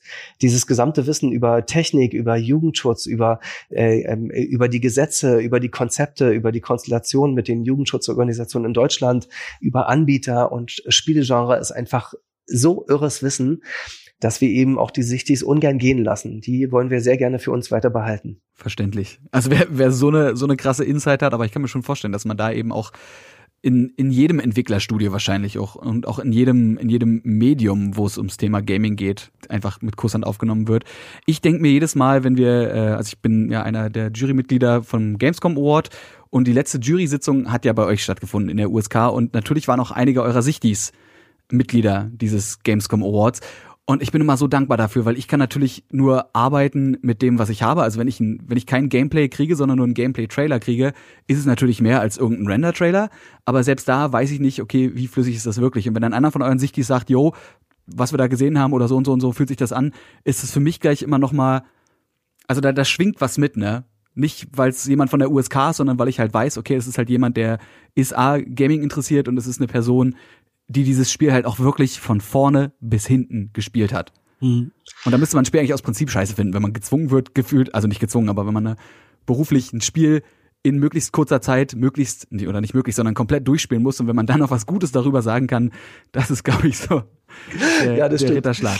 Aber es, es ist wirklich, es ist wirklich nicht nur noch ganz schnell. Es ist wirklich nicht in möglichst kurzer Zeit, sondern die Spiele werden halt präsentiert, wenn sie fertig sind. Wenn ein Sichter sagt, er ist zu dieser Woche nicht fertig, die 20 Stunden, äh, die er investiert hat, haben nicht gereicht, dann wird der Titel eben auf die Woche danach verschoben. Und kleinere Titel rücken dann vor. Jemand anders ist mit seinem vier Stünder Shoot'em Up schon fertig. Dann ist das für uns völlig okay. Ja, also Sichter brauchen eben für Red Dead Redemption dann eben einfach mal drei Wochen und dann ist das eben auch okay für uns. Wir, wir haben da keinen Druck. Wir haben verschiedene Zeitlinien, die wir einhalten müssen. Die sind aber schon so gelegt, dass wir es einfach immer schaffen. Da gibt's wirklich einfach wenig Probleme. Es gibt nie die Info, dass wir ähm, äh, das nächste Horizon halt innerhalb von drei Tagen durchspielen müssen. So ist es nicht, sondern die Sichter haben immer genug Zeit, sich auszuruhen, durchzuatmen und eben nicht jeden Tag zwölf Stunden zocken zu müssen. Aber wenn das Ergebnis dann feststeht, also angenommen, Sichter oder Sichti hat das Spiel durchgespielt, Gremium ist durch und das Gremium hat gesagt, okay, ist USK 16. Erfährt der Publisher dann sofort das Datum? Also geht dann direkt eine Mail raus oder gibt es dann immer so einen Stichtag, weiß ich nicht, jede Woche Montag werden die bis dahin entschiedenen Titel quasi rausgegeben? Nee, es geht sofort nach dieser Prüfsitzung, nach dieser Prüfsituation geht eine Mail raus an den Anbieter oder an den Einreicher. Es kann ja auch der Entwickler sein oder der Publisher oder wer auch immer. Und äh, ab da läuft eine Frist. Der Anbieter kann sagen, oh, jetzt habe ich also eine 12 für mein Horrorspiel bekommen, na, da gehe ich in Berufung. Oder die äh, Bundesländer können auch sagen, Fortnite mit einer 12, da würden wir gerne in Berufung gehen. Das heißt, die Anbieter und der Staat haben die Chance, ähm, Widerspruch, Einspruch einzulegen und dann wird das Ganze nochmal neu diskutiert. Ein völlig neues Gremium kommt zusammen. Keiner darf daran beteiligt sein, also kein Diskussionsteilnehmer darf nochmal erneut daran beteiligt sein. Diese Stimmen gelten logischerweise als verbrannt und dann geht's eben nochmal von vorne los muss. Und wenn damit auch wieder der Anbieter oder der Staat unzufrieden sein sollte, dann geht's noch eine weitere Runde. Und die dritte und höchste Stufe ist dann ein extremes Jugendschutzgremium. Da sitzen dann vier Vertreter von den verschiedenen Bundesländern zusammen, zwei Gutachter und Gutachterinnen und eine Person, die zum Richteramt befähigt ist. Also das ist wirklich äh, dann die allerhöchste Kunst, die wir haben. Das ist ein bisschen wie das US Supreme Court quasi. Das ist dann, das ist unser Supreme Court, genau. Und äh, hier ist es dann so, dass, ähm, dass dann nochmal alle Seiten gehört werden. Das heißt, auch der Anbieter kann vorbeikommen, kann nochmal seinen Anwalt schicken und sagen, wie wurde früher entschieden. Und äh, die Staatskanzleien können noch äh, Bescheid sagen, äh, welche Elemente sie daran fragwürdig finden. Und dann treffen diese sieben Personen eben eben ein Urteil. Und das kann dann nur noch vor Gericht angefochten werden. Diese Appellationsverfahren haben wir ungefähr nur einmal im Jahr, sind extrem selten. Die werden wirklich nur für Fortnite, für Counter-Strike, für Dead Rising und andere Sachen gezogen. Ansonsten gehen die meisten Entscheidungen eigentlich mit der ersten Entscheidung durch und werden nicht äh, berufen von keiner Seite. Vielleicht haben wir so insgesamt zehn Berufungen im Jahr. Das heißt, der Staat oder die Industrie war in zehn Fällen unglücklich mit dem Ergebnis, was für 2000 Fälle ganz gut ist. Und das hilft uns auch bei der Glättung der Spruchpraxis, um zu gucken, wie viel stärker müssen unsere Argumente werden. Was sagt unser höchstes Gremium dazu? Also jeder Konflikt sorgt einfach dafür, dass äh, unsere Argumente besser werden. Hast du eine Erinnerung, gibt es irgendwie so ein so ein Präzedenzfall? Ich stelle mir gerade vor, wenn jetzt ein Entwickler von irgendeinem richtig, weiß ich nicht, von einem richtig brutalen Horrorspiel ja. äh, sagt, weil im Gremium gesagt wurde, ja, da gibt's eine Szene, da wird irgendwer, weiß ich nicht, da wird irgendwer enthauptet auf brutale Art und Weise. Und dann sagt er, ja, aber hier äh, im Präzedenzfall, weiß ich nicht, zum Beispiel Dead Rising, da gibt's ja auch so eine Szene. Genau. Äh, ja. Dead, Dead Rising war indiziert, oder? Ist egal. Können wir drüber ja, reden. aber ein blödes Beispiel. Geht jetzt, er geht ja. jetzt eher um einen Titel, der eben durchgekommen ist. Nehmen ja. wir irgendein anderes Hausspiel. Dead Rising, Dead Rising 4. Dead Rising 4 hat den Kennzeichen. Nehmen wir, nehmen wir Dead Rising 4. Ja, da gibt's auch eine Enthauptungsszene. Und das Spiel hat zumindest noch ein 18, glaube ich, gekriegt, ne? Genau, genau. Können ja, sowas. Gibt's, gab's sowas? Irgendwie so krasse Präzedenzfälle, wo du sagst, das ist eine Argumentation, irgendwie, die, die war besonders interessant? Oder sind das das, das haben wir wirklich immer wieder. Also die, die übliche ist dann so, dass Leute eben sagen, aber in dem anderen Spiel geht das doch auch. Das ist, das ist ganz klar. Das ist auch das Erste, was jedem Entwickler einfällt, dass er diese Art und diesen Inhalt schon in dem anderen Spiel gesehen hat und da ist es eine 12 geworden. Aber bei der USK machen wir halt keine, keine, keine Gruppendiskussion, sondern jeder Fall ist eine Einzelfallentscheidung. Sonst fangen nämlich Leute an, Entscheidungen von 1996 rauszuholen und uns daran zu messen. So funktioniert es einfach nicht, sondern Jugendschutz entwickelt sich weiter, Stück für Stück. Meistens geht es in die richtige Richtung. Manchmal hat man einen falschen Schritt nach unten, manchmal einen falschen Schritt nach oben. Aber natürlich würden wir heute auch Spiele von 1994 anders bewerten. Die werden alle eine oder zwei Stufen weiter drunten. Das ist, das ist ganz klar. Die, die interessantesten Fälle, die wir da dazu aber haben, finden sich immer aus dem Filmbereich. Wenn Leute, die also zum Beispiel äh, Freitag der 13. oder andere Titel uns einreichen, Dead by Daylight und diese ganze Richtung, äh, dass die dann natürlich damit anfangen, oder Predator, das Ganze mit den Filmvorbildern zu vergleichen und sagen, welchen unheimlichen hohen kulturellen Wert das Ganze hat und dass doch die Filme ab 16 seien. Und das macht es natürlich sehr spannend, weil wir dann immer nochmal sagen müssen, ein Film, mit dem man zwei Stunden zu tun hat, ist etwas anderes als ein Videospiel, mit dem man sich vielleicht 200 oder 300 Stunden beschäftigt, wenn man Multiplayer Aktiv spielt. vor allem. Genau, und diese Interaktivität und dieses aktive Ausführen von Gewalt ist halt nochmal ein extra Punkt. Auch wenn da natürlich die Forschung auseinandergeht. Manche Forschung sagt inzwischen, äh, Filme haben den größeren Impact auf uns, wenn es um Gewaltvermutung geht, äh, weil sie einfach realistischere Gewalttaten zeigen, die eher zur Nachahmung ähm, gereichen, als ähm, Videospiele, wo es schwer ist. Eine Waffe in Overwatch kriegst du halt nicht im Laden. Das ist, ähm, das ist einfach, äh, da ist der, der Kontakt zur Realität ist nicht so hoch. Ähm, Aber es gibt ja auch schon hyperrealistische Spiele, also ja, total, je, total. Je futuristischer Deswegen, Spiele werden, äh, je mehr Quatsch, je moderner Spiele werden, umso mehr nähert sich das ja auch an. Genau, richtig. Ähm, bei uns kommt es neben dem Realismus auch besonders auf die Glaubwürdigkeit von Spielen an. Und deswegen gucken wir bei Spielen, die auf dem Mars spielen mit äh, Plasmawaffen, gucken wir natürlich hin, gucken uns die Gewaltwirkung an und sonst was.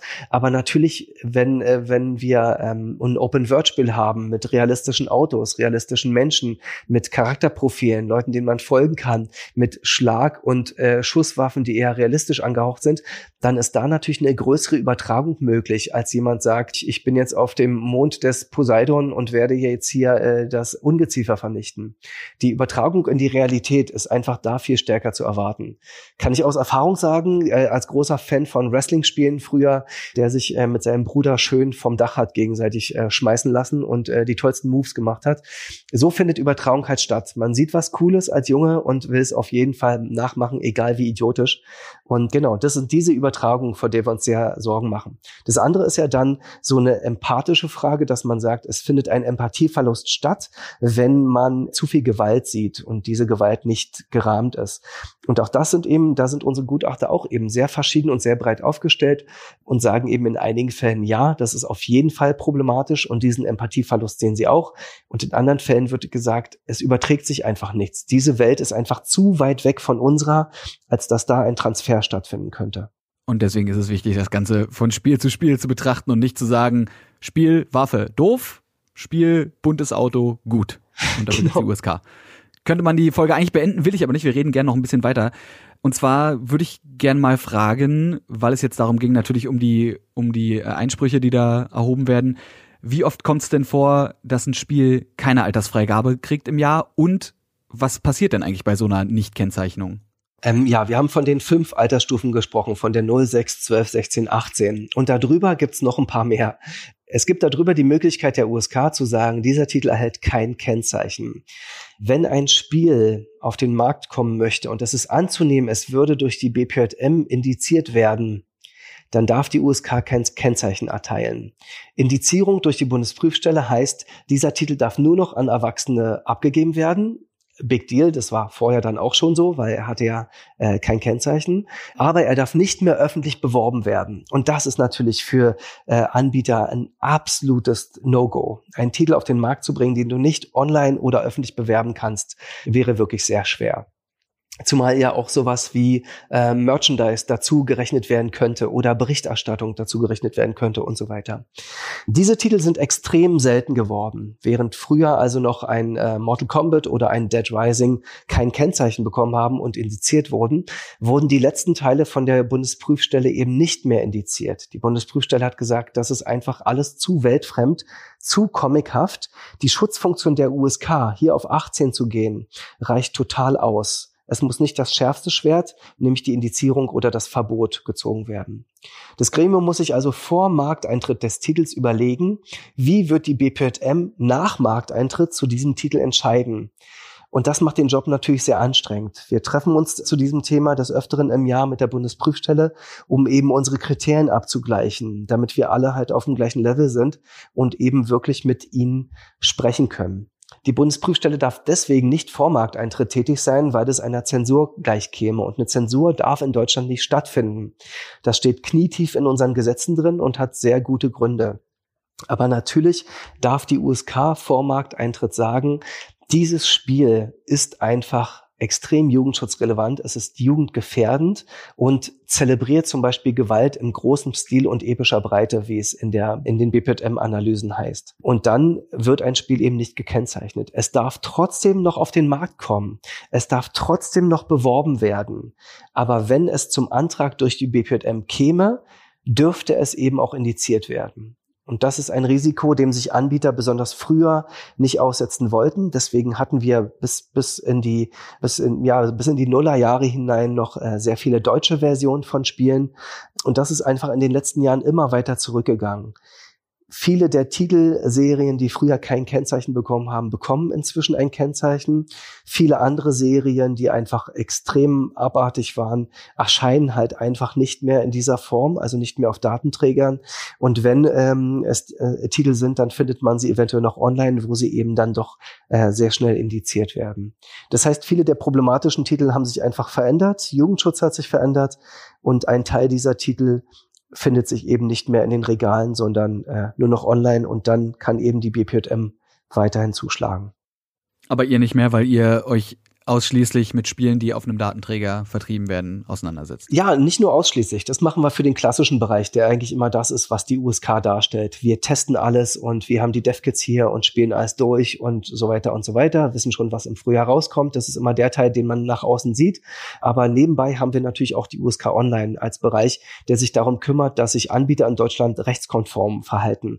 Wie erfolgt die Ansprache der, der, ähm, der Spieler und Spielerinnen? Wird hier nach äh, Jugendmedienschutzstaatsvertrag werden hier ähm, Gesetze nicht eingehalten? Ist das Jugendschutzgesetz in Gefahr? Welche Anbieter werben mit indizierten Spielen oder wer macht eine Ansprache an Kinder und Jugendliche, die ähm, Kinder ausnutzen könnte? All darum kümmert sich zum Beispiel der USK Online-Bereich. Und der dritte Bereich, den wir noch haben, ist IAC. Das ist unser, unsere internationale Kooperation mit den Amerikanern, mit den Brasilianern, mit Korea, mit Australien, den Europäern und unserem kleinen gallischen Dörfchen Deutschland. Ähm, machen wir eben ein großes Jugendschutzprojekt, das sich momentan ähm, auf drei Milliarden Endgeräten befindet. Wir sind ähm, auf ähm, äh, so ziemlich jedem Android-Phone unterwegs, was, wenn es um den äh, Play Store geht von Google.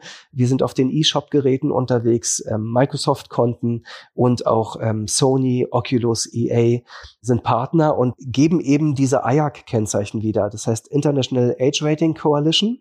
Und das heißt, der Anbieter führt einmal den Fragebogen aus. For free, den Anbieter kostet es nichts. Und dieser Fragebogen enthält eben alle Fragen, die weltweit von Jugendschutzinteresse sind. Fragen aus Deutschland, Fragen aus Korea, Fragen aus Brasilien. Und eine lokale Matrix entscheidet danach, das wäre in Deutschland eine 16 und das wäre in Amerika ein Teen Rating.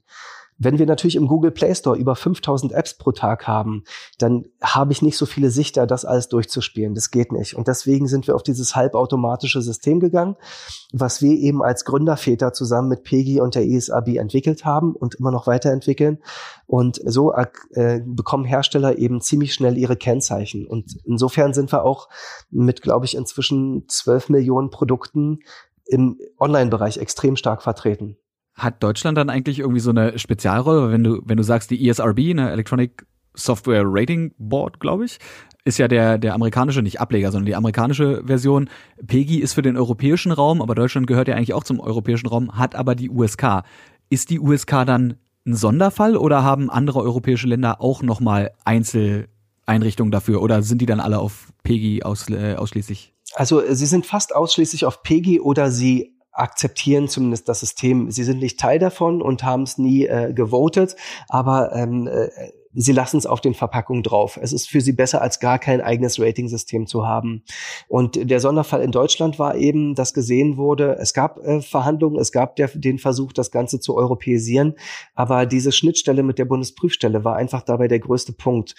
Es durfte kein Kennzeichen auf etwas rauf, was durch die Bundesprüfstelle hätte indiziert werden können.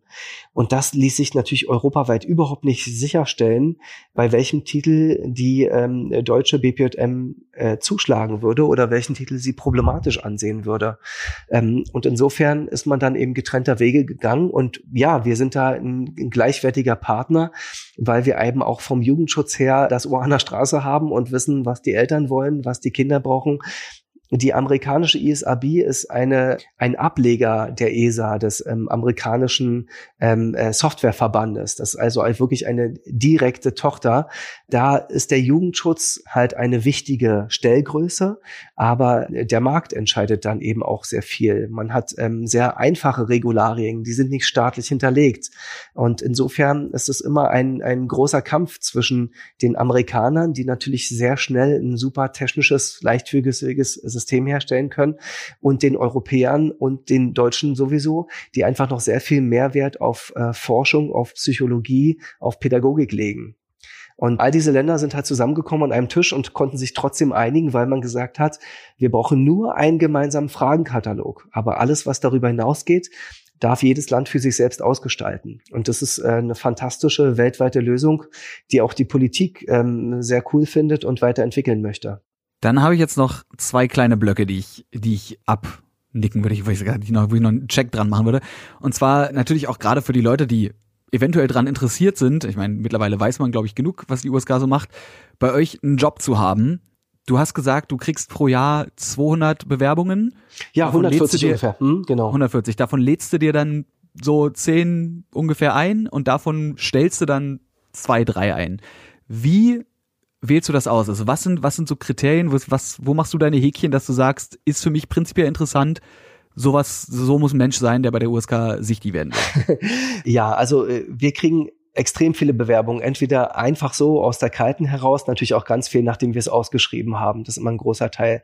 Der, der wichtigste Bummer, das größte Problem von Anfang an ist natürlich, dass die Leute über 18 sein müssen und dass sie aus Berlin oder aus der Nähe kommen müssen. Denn die Arbeit der USK findet einfach hier an diesem Ort statt. Wir können Leute nicht, so schön wie Schleswig-Holstein ist, wir können da keine Leute gebrauchen, die dann immer äh, mit dem Zug wieder nach Hause fahren und dann dort zocken wollen oder äh, versuchen sich hier irgendwie halb mit einer Wohnung über Wasser zu halten. Denn immer wieder kommen Spiele sehr hektisch rein oder Versionen werden zurückgestellt. Es gibt neue Titel. Sie müssen eine Stunde früher im Office sein, weil ein anderer Prüftitel rausgefallen ist und so weiter und so weiter. Da brauchen wir die Leute einfach in unserer Nähe. Wir brauchen Leute mit einem guten Deutsch und einem, äh, einem guten Englisch natürlich. Die Leute müssen pünktlich sein und allerwichtigste extrem verschwiegen.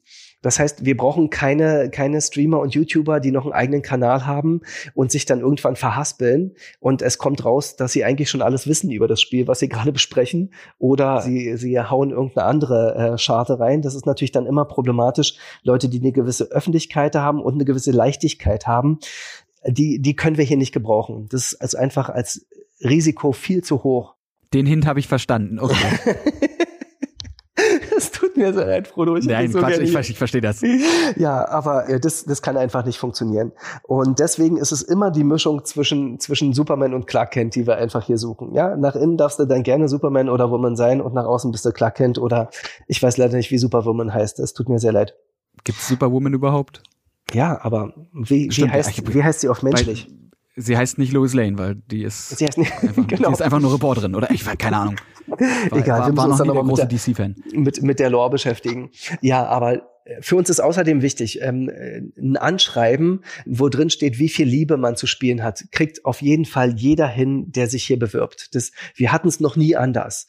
Alle sagen uns immer, oh, und ich habe mit, ähm, ich habe mit Harvest Moon angefangen und dann ging es damit weiter oder ähm, ich bin bei Half-Life eingestiegen und fand's großartig oder ich bin zwar erst 15, aber ich würde mich schon mal bewerben und in drei Jahren bin ich wieder da. Und das machen die dann wirklich. Die kommen dann wirklich wieder zurück und haben das, das ist aber Commitment. Also und das ist echtes ja. Commitment und das suchen wir natürlich. Aber ähm, ich habe auch gefährliche Grenzfälle von Leuten, die sich natürlich für die allerbesten halten und natürlich wissen, dass sie die größten Gamer aller Zeiten sind.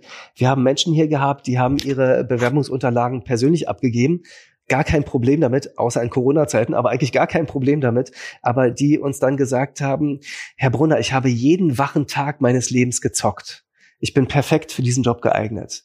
Und das macht es uns natürlich schwer, weil wir suchen auch Leute, die äh, im echten Leben noch verankert sind, die ihre Liebe zu Spielen rauszeigen und kommunizieren können, aber die trotzdem noch natürlich was anderes haben.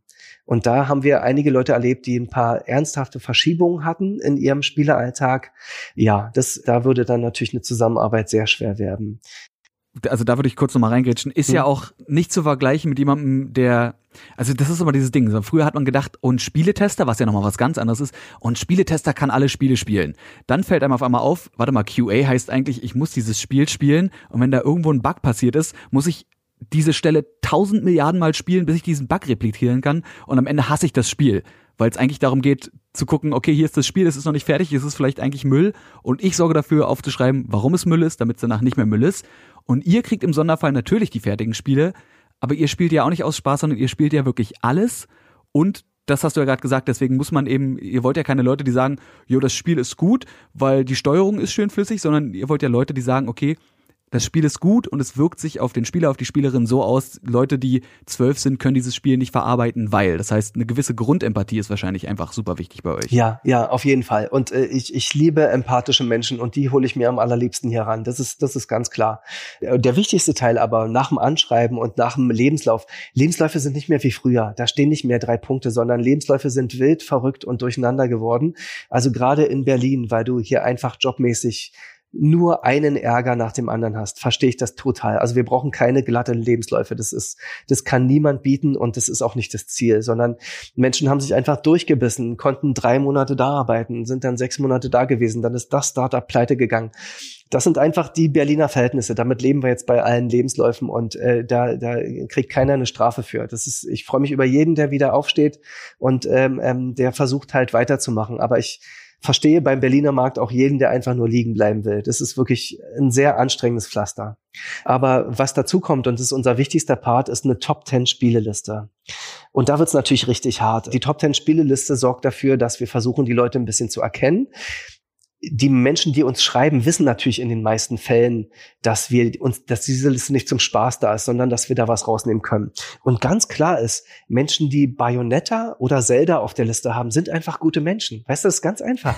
Das ist für mich, das sind, das sind die Leute, die ich einstelle. Okay, Nein, ist mir, ist mir, ist mir schon, ist mir schon oft, ich mich ja dann noch bewerben. ist mir schon oft zum Vorwurf gemacht worden. Oder du hast Fire Emblem drauf. Weißt du, dann ist alles gut. Ja, du hast XCOM drauf. Ist großartig. Sofort. Ja, also, ähm, auch beide Spiele, wo man online committen muss. auf jeden Fall, auf jeden Fall. Ähm, aber wir haben halt ähm, sehr interessante Top Ten Listen wo halt achtmal Call of Duty und zweimal Need for Speed äh, draufsteht, das ist immer noch kein Ausschlusskriterium, wenn du uns zeigen kannst, warum deine Liebe für diese Spiele so groß ist. Also diese Liebe zu spielen ist einfach ganz vorne und aus der Spieleliste zu sehen, dass ein gewisser Horizont, eine gewisse Weite äh, da drin steckt, wäre natürlich auch sehr schön. Wir befragen die Sichter dann nach einigen dieser Spielen auf der Liste und äh, sie sollten sich dann natürlich dazu gut äußern können, wie man einem Nichtspieler, wie erklärst du einem Nichtspieler, ähm, was Luigi's Mansion ist? Ist oder was in, äh, was in Samba de Amigo passiert. Das, das sind alles Sachen, die wir von ihnen erwarten. Und Englisch ist natürlich noch eine Frage und halt Gaming-Hintergrundwissen. Zu wissen, dass es vor der PlayStation 4 eine PlayStation 3 gab, wäre schon mal sehr gut. So ein Gaming-Wissen der letzten zehn Jahre wäre sehr schön. Es muss jetzt keiner 20 sein und das Wissen von einem Museumskurator haben. Das ist nicht der Punkt. Aber wir haben einfach gesehen, was, was äh, Smash Brothers der Welt gebracht hat, weil alle Leute halt alle Nintendo-Figuren erkennen, auch wenn es zu denen seit 20 Jahren keine Spiele mehr gab. Das ist einfach total grandios. Das heißt, wir bauen immer ein bisschen was auf, haben so ein paar Figuren hier, ein paar Controller, äh, ein bisschen VR und die Leute sollen sagen, was sie daran erkennen, äh, welche Figuren sie wieder erkennen oder welche Modelle sie wieder erkennen. Und ja, dann kommen wir ein bisschen ins Quatschen. Und mit den Top 10 Leuten wird es eine sehr äh, gute Runde, weil wir auch sehr viel halt über Englisch, über Games, über die Sprache weiterkommen. Und äh, manchmal fällt es uns leicht, die zwei Besten rauszusuchen und manchmal fällt es uns so schwer, dass wir wie in diesem Jahr einfach ähm, vier Leute genommen haben, weil einfach alle vier so großartig waren, dass wir sie nicht gehen lassen wollten. Und ja, es ist, es ist genug Arbeit da. Man fragt sich immer, wann es denn bei der USK weniger wird. Das ist äh, augenscheinlich nicht der Fall, sondern wir bauen aus. Wir müssen online halt noch stärker werden, arbeiten an Dis Deskriptoren, haben viele andere spannende Projekte fürs nächste Jahr, die wir jetzt gerade alle schon gestartet haben. Es kommt ein neues Jugendschutzgesetz und so weiter. Da haben wir einfach viel zu tun und bei der USK sichtig zu sein, ist halt ein super Einstieg. Du kommst in die Games rein, in die Branche, in die Technik, in den Jugendschutz und danach kannst du dich natürlich gut auf die anderen Bereiche der USK noch verteilen. Das ist wirklich unser Recruiting-Tool sozusagen. Und äh, Leute, die wir noch hier haben, sehen sich manchmal nach der einfachen Sicht die Zeit zurück, als sie nur äh, Spiele spielen mussten, äh, weil sie inzwischen halt äh, einfach sehr gut darin geworden sind, technische Systeme zu erstellen oder sowas. Ja, also die wollen wir einfach gerne erhalten. Und wenn es ihr Studienhintergrund oder ihr Wissenshintergrund hergibt, dann kommen sie eben auch in andere Bereiche rein. Ich glaube, eins der großen Recruiting-Tools ist auch der Fakt, dass man in, in vielen Fällen trotzdem auch einfach Spiele vorher natürlich spielen kann und in einem Umfeld arbeitet, wo ich, ich denke mal, dass alle Leute, die bei der USK arbeiten, gerade vor allem natürlich im Sichti-Bereich so drauf sind wie du und ja. äh, eigentlich den ganzen Tag mit Leuten abhängen, die, die super viel spielen, die super viel Liebe für Videospiele haben und trotzdem sozial irgendwie alle noch tiptop sind. Das, also das, besser geht's ja gar nicht. Sozial toppes Umfeld und dann noch das Hobby quasi irgendwie zum Beruf gemacht. Das, das würde mir schon reichen. Und dann gehen wir noch ab und zu Beachvolleyball spielen, weißt du, das alles ist Richtig schön. Stimmt, Beachvolleyball spielst du auch, steht hier auch. Ja. Und Biking. Echt? okay, ja, richtig. Ich, weiß, ich weiß alles. Ich weiß alles. oh, ich merke schon, Mist. Ich hätte Twitter vorher löschen sollen. Tja, zu spät. Einmal, einmal im Internet, ja, dann ist, dann ist er drauf, der Stempel. So, und jetzt habe ich noch, noch zwei Fragen an dich. Mhm. Und die äh, wollte ich eigentlich als allererstes stellen, aber ich finde die irgendwie auch schön als Schlussfragen. Und zwar von diesen 28.000 Spielen, die da bei euch im Archiv sind. Mhm. Wie viele Spiele hast du insgesamt für die USK getestet? Und ich hoffe einfach, dass du es dir aufgeschrieben hast. Es sind, es sind, ich werde es halt oft gefragt und das ist sonst auch immer mein Opening. Also insgesamt habe ich über 11.000 Spiele gespielt und ähm, über 3000 als Sichter komplett durchgespielt. Das heißt, der Rest ist auch noch, der Rest ist auch noch eben äh, privat oder in Vorbereitung oder für irgendwelche Workshops oder sonst was. Aber über 3000 Sichtungstitel hatte ich als USK-Sichter und habe sie durchgespielt und über 11.000 kenne ich richtig gut. Ich habe jetzt irgendwie ich weiß auch nicht, was ich erwartet habe. Ich dachte mir so, 28.000 klingt zu viel und da denkt man sich jetzt, da muss jetzt bestimmt eine große Zahl kommen, aber dann denkt man sich ja auch, nee, er ist ja nicht der einzige Tester. Also wäre irgendeine ja. dreistellige Zahl wäre für mich als Antwort völlig okay gewesen. Aber zu sagen, dass du 11.000 Spiele insgesamt gespielt hast und 3.000 davon äh, also wirklich 100% Platin-Trophäe quasi. Genau. nee, wir, wir, gehen nicht, oh Gott, nee, wir gehen nicht auf Platin. So schlimm, so ja, schlimm. Gut, nee, okay, nee, Trophäen sind noch was anderes, ja. da muss man ja dann auch. Aber trotzdem, alle Sidequests. Aber unsere Trophäensammlung sieht halt absolut großartig aus. Auch unsere Steam-Accounts mit tausenden von Titeln sehen einfach absolut großartig aus. Das ist, oh, es ist schon immer, es ist so viel Zeug zum Angeben da und niemand, niemandem darf es zeigen. Weißt du, Frodo, es ist echt traurig. Ja, außer ja. es ist dann im Archiv. äh, also da, als ich genau. da das erste Mal drin stand, ihr müsst euch das vorstellen, das ist ein großer Raum, da sind deckenhohe Regale und da stehen halt diese 28.000 Spiele drin und dann läufst du da durch und klar läufst du auch an äh, einer Reihe von Barbie-Spielen vorbei und dann fällt dir auf, stimmt, solche Spiele gibt es auch, aber so alle fünf Sekunden fällt dein Blick auf irgendein Spiel, wo du sagst, ah, diesen, den habe ich ja vergessen. Oder Titel, von denen du nicht mal mehr, also in meinem Fall Titel, die ich, die ich früher gespielt habe mit meinem Vater zusammen, von denen ich gar nicht mehr wusste, dass ich sie je gespielt habe, also es ist eigentlich auch gleichzeitig irgendwie eine Art Museum ja, was ihr da habt. Auf jeden Fall, das ist großartig. Und das beendet halt, beinhaltet ja eigentlich nur die Hälfte der USK-Prüfung, weil viele andere Titel sind online. Das heißt, wir haben natürlich eine riesige Gallery noch an, an äh, ähm, Steam-Games, wo wir die Redeem-Keys halt haben. Oder es sind Zeitschriften oder es sind Trailer oder Gamescom-Demos. Die landen ja alle gar nicht in diesem Archiv. Die, die Arbeit der USK ist ja viel größer als nur dieses Archiv, aber es ist, äh, ist ein geiler Ort. Müsst ihr euch dann irgendwann so eine so, so ein Glasobelisken hinstellen, wo so holographisch die Titel wie so Credits einfach nur wie so eine Credit runterlaufen, immer wieder im Kreis. Das, das stimmt. Die steht ja. einfach noch daneben. Links und rechts neben die neben die äh, Tür vom Archiv quasi als Eingang zwei solcher Obelisken. Das wäre das wäre die Idee. So und jetzt die die zwei wichtigen Fragen. Und zwar erinnerst du dich noch privat? Spielst du eigentlich privat noch Spiele? Ja, ja, spiele ich. Ich freue mich gerade schon okay. wieder auf, auf Spidey und auf Slay the Spire und auf viele andere schöne Sachen. Oh Gott, Slay the Spire ist so genial, Hilfe. ja. Es gibt zu viele, zu viele gute Spiele. Ja. Ähm, was war das erste Spiel, was du privat gespielt hast, mit dem du wahrscheinlich dann als Kind, denke ich mal, in Berührung gekommen bist? Okay, ähm, ich bin ja ein altes Ostkind. Das heißt, ich habe mit einem russischen Videosport, Videospielesystem angefangen, was mein Vater aus Moskau, glaube ich, mitgebracht hat.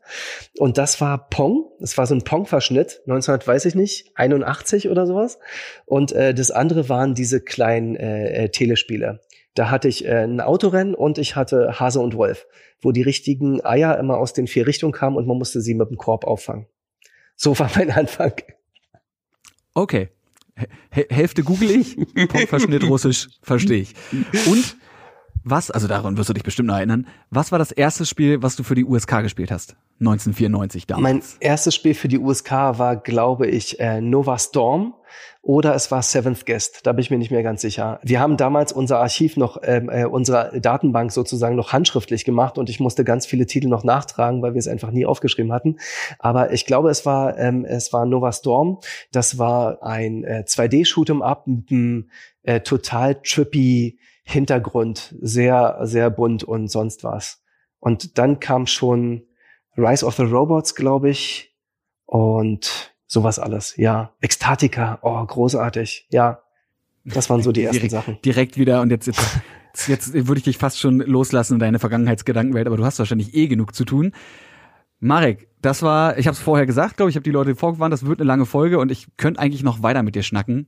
Das ähm, macht so einen Spaß. Weil es einfach, weil es einfach so viel gibt. Ich glaube, ich komme auch nach Corona gerne mal vorbei. Vielleicht lasse ich mir dann auch mal den Test von euch aufbauen und, und guck mal, ob ich die Chance hätte, ja, besichtig zu werden. Oh, oh, das machen wir. Äh, Frodo, das machen wir auf jeden Fall. Das ist mir, so eine mir geile fällt Idee. auf, zwischen, zwischen Sichti und Suchti ist eine, eine ganz es große ist, ist, Grenze. Ist auch wirklich, ist Vor allem auch sind wirklich, beide Buchstaben. Ja, ich, ich, ich ähm, ist auch wirklich sehr gefährlich. Ich versuche es auch nicht so oft zu sagen, aber Sichterin und Sichter, überleg mal, wie, wie lang die Folge gewesen wäre, wenn ich immer Sichterin und Sichter gesagt hätte. Nein, nein, ich meine zwischen Sichti und Suchti generell, aber auch ein genau, richtig. oder ein Suchter ist auch, genau. darum, die Tasten liegen ja auch nebeneinander auf der Tastatur. Auf dass, jeden Fall. Äh, dass ihr alle noch geistig gesund seid, ist ist beeindruckend. Ja, das ist, äh, das ist die Mischung, die wir halt hier anbieten und dass wir die Leute halt nicht verheizen. Das ist eigentlich wirklich das Allerwichtigste. Alle sollen am Ende des Tages rausgehen können und sagen können, ja, ich habe was geschafft und ja, es geht mir trotzdem noch gut. Und das bitte, wenn es nach dir geht, über die nächsten Jahre, wenn sie nicht von irgendwo anders abgeworben werden, weil sie einfach ein immenses Wissen bei der USK hier in Berlin sich aneignen. Geil, Marek, vielen, vielen Dank. Das war äh, vieles davon wusste ich selber noch nicht und wir haben eigentlich schon mal gequatscht. Ich war, ja, ich schon erzählt, ich war schon mal bei euch.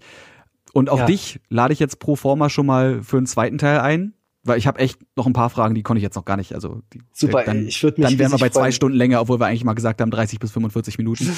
Es muss ja Gott sei Dank nicht mehr auf eine Schallplatte draufpassen, weißt du. Aber es, es hat mir super Spaß gemacht. Vielen Dank für die Einladung. Ebenfalls. Gut, äh, und dann natürlich wie immer für euch da draußen, die Zuhörer, alles, was ihr wissen müsst an Infos, steht natürlich auf eurer Podcast-Plattform eurer Wahl. Irgendwo in den sogenannten Shownotes, alles, was irgendwie verlinkt werden muss, findet ihr da. Da könnt ihr euch dann natürlich reinklicken. Da ist vielleicht sogar ein Link zu einem Bild von Nova Storm, einem Sega-CD-Spiel übrigens. Und das habe ich natürlich nebenbei googeln müssen, weil 94 war ich vier Jahre alt, da gab es, glaube ich, noch nicht mal ein Gameboy. Äh, ja, da steht alles drin, was ihr braucht zu USK wie ihr da hinkommt im Internet. Das kriegt ihr, glaube ich, hin. Die drei Buchstaben findet jeder und jeder auf der Tastatur. Das war Marek Brunner, Leiter von zwei Testbereichen der USK, wahrscheinlich online. Und was sind denn die Namen der Testbereiche eigentlich? Das ist äh, der, wir, wir, nennen, nee, wir nennen ihn äh, Classic und Ayak. Classic ist der Dinosaurierbereich. Wir bereiten alles vor, was auf den Markt kommt. Und das andere ist Ayak, dieses also internationale also IARC, ne? IARC, genau. Okay. Classic, Classic und Ayak klingt auch ein bisschen so wie WoW Classic und WoW Ayak ist dann wahrscheinlich nach Shadowlands die nächste Erweiterung. Das besprechen wir dann, wenn es soweit ist, in zwei bis fünf Jahren. Ich sage danke fürs Zuhören. Ich sage danke, Marek, fürs dabei sein. Die anderen Folgen findet ihr natürlich wie immer irgendwo hier auf der Plattform, wo ihr jetzt gerade hört. Viel Spaß beim Reinhören, falls ihr es noch nicht getan habt. Wenn ihr Gästevorschläge habt oder generell Feedback zum Podcast, dann macht das gerne auf Twitter. Ihr findet mich da unter Frodo-Apparat und mit dem Hashtag Gamefaces versehen. Fällt mir der ganze Kram natürlich noch früher auf. Und jetzt aber wirklich. Marek, dir noch einen entspannten Arbeitstag. Ich wollte dich gerade fragen, und was zockst du gerade? Aber da, da kann ich ja nicht. Nein, wirklich nicht. Das funktioniert kann ich nicht. Dann, kann ich dich dann höchstens nach der Folge fragen. So, viel Spaß bei was auch immer du da spielen musst oder wem auch immer du da beim Spielen über die Schulter gucken darfst. Und wir hören uns wahrscheinlich, ihr da draußen, nächste Woche wieder bei Gamefaces, powered by Blue. Tschüss. Bye bye.